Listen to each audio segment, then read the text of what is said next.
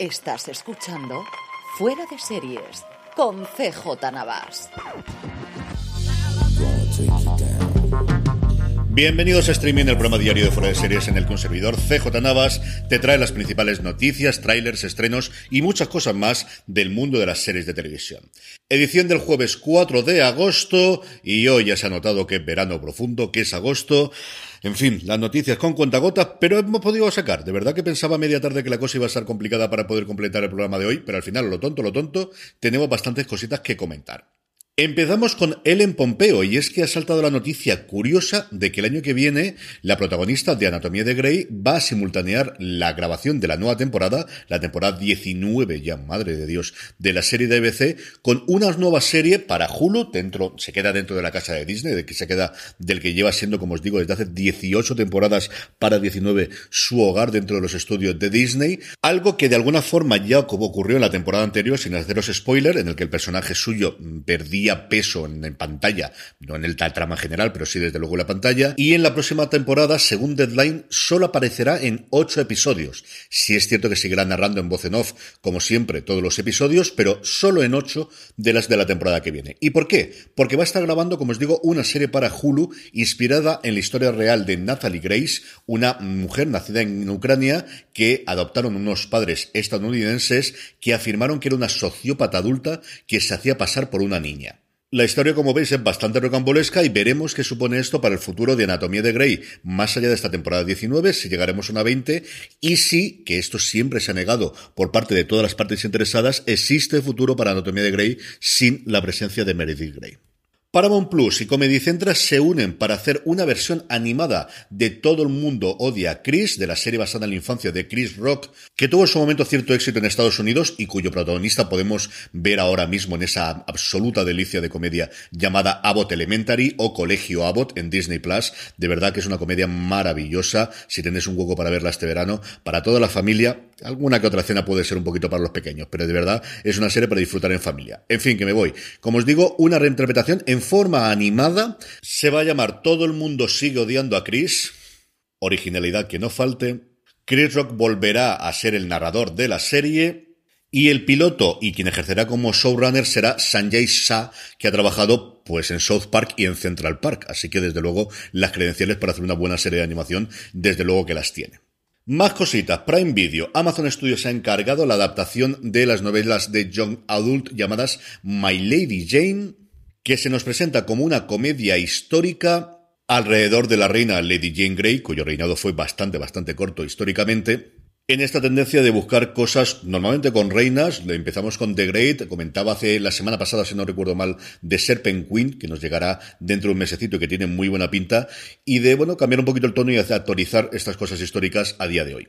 Como Jane Grey tendremos a Emily Bader, cuyo principal papel ha sido en Paranormal Activity, ese fenómeno eh, de películas, sobre todo en Estados Unidos, a la que acompañarán Edward Blumel, que recientemente estuvo en Killing Eve, y Jordan Peters, al que pudimos ver en Blue Story. Y dos fechas, bueno, o más que fechas, dos momentos en los que vamos a ver series en el futuro. American Horror Story, su decimoprimera temporada, que ha sido confirmada por John Landgraf, que llegará en otoño, que el otoño es muy largo, que llega hasta diciembre, y la segunda temporada de The Wild Lotus mucho más cerca de lo que yo podía pensar y es que se llegará en octubre. De hecho, la serie se ha llevado rodando en un Four Seasons que cerraron desde el mes de mayo. De hecho, no había posibilidades. Si ibas a la página web, no había posibilidades de reservar ninguna habitación porque igual que hicieron la primera temporada, tomaron por completo el hotel para poder rodar la serie. Recordemos que el elenco de esta segunda temporada, si el de la primera ya fue impresionante, no lo deja de ser menos esta segunda temporada. Y junto a Jennifer Coolidge, que todo apunta a que va a interpretar el mismo personaje que le ha llevado su nominación a los semi, pero no está esto confirmado, tendremos a Aubrey Plaza, tendremos a Theo James, tenemos a Megan Fahey, tenemos a Michael Imperiori, al que tengo muchísimas ganas de ver en esta serie, tenemos a F. Murray Abraham, tenemos a Tom Hollander, tenemos, como os digo, a un elenco impresionante para la segunda temporada de esta serie nominada como mejor miniserie en los semis de este año. Porque así son mis premios Emmy. En cuanto a trailers, tenemos el de la cuarta temporada y última temporada de Atlanta, después de esta tercera que acaba de emitirse prácticamente hace nada, y que ha habido diversión de opiniones. Desde luego no ha habido la unanimidad de la crítica que hubo con las dos anteriores. La cuarta temporada se estrenará el 15 de septiembre. Recordad que estas dos, la tercera y la cuarta, se rodaron juntas y esto es lo que va a permitir que se pueda emitir tan pronto o tan pegadas la una de la otra. Y por lo que vemos en el tráiler, el grupo ya está de vuelta de ese tour europeo, ya está de vuelta en su Atlanta, Georgia natal. Tengo muchas, muchas, muchas ganas de ver esta cuarta temporada. Y por otro lado, Netflix ha dado un primer vistazo a Santo y ha anunciado al mismo tiempo que se estrenará el próximo 16 de septiembre esta ficción rodada entre España y Brasil. Creada por Carlos López, que trabajó en H, en El Príncipe o en La Embajada, dirigida por Vicente Amorim, que hizo Adilsao, Romance Policial Espinosa o Copa Hotel, se nos presenta como una trepidante serie de crimen, acción e intriga que en ocasiones se asemeja al terror. Cuenta la historia de Santo, el narcotraficante más buscado del mundo, cuyo rostro nunca ha sido revelado. Los dos policías que van tras él, Cardona y Millán, son inicialmente opuestos, pero tendrán que aprender a colaborar y entenderse para resolver el caso y seguir vivos. Los protagonistas, pues Cardona es Bruno Gagliaso, Millán es Raúl Arevalo, y junto a ellos tenemos un elenco español y brasileño con Victoria Guerra, Greta Fernández, Luis Felipe Lucas y María Vázquez. Y hablando precisamente de Netflix, y como hoy tenía un poquito de tiempo, vamos a repasar el top 10 de la semana pasada de Netflix, la serie más vista en España que siempre, siempre nos trae alguna sorpresa.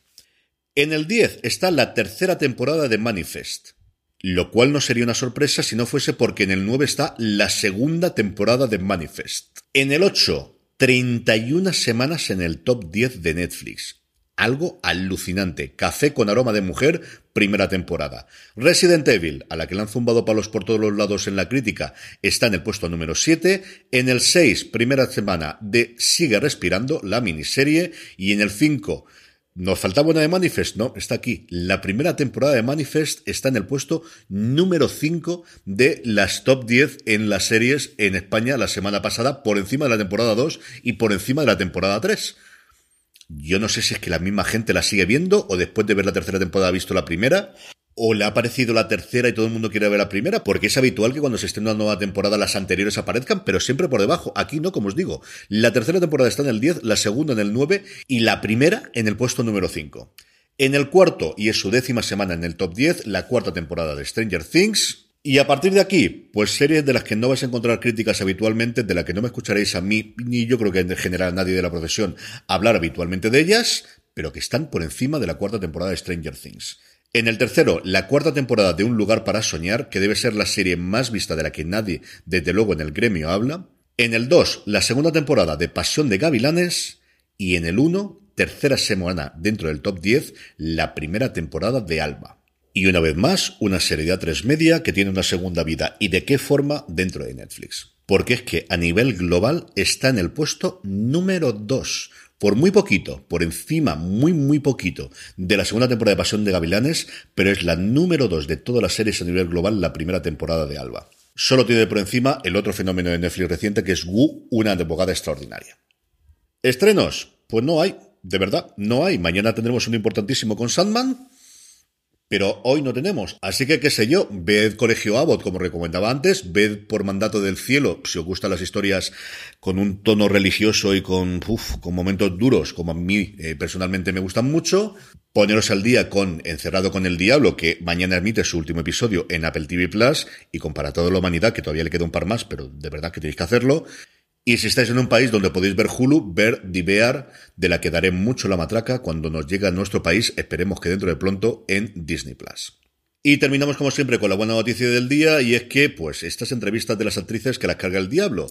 Zazie Betts estaba en la alfombra roja de presentación de Ballet Train, la nueva película de Brad Pitt. Le preguntaron, porque era uno de los castings que había eh, confirmados de la nueva temporada de Black Mirror, y ni corta ni perezosa dijo, no, no, si ya he terminado de grabar eso. De hecho, lo terminé todo de grabar en junio. Así que para aquellos que queremos recordar los buenos momentos de Black Mirror y olvidarnos de los momentos bajos que ha tenido las últimas temporadas, pues con esto tenemos la constatación de que quizás la tendremos mucho antes de lo que cabría esperar. Y con esto terminamos streaming. Gracias por escucharme como siempre. Volvemos mañana para despedir la semana. Que paséis un muy buen día. Recordad, tened muchísimo cuidado ahí fuera.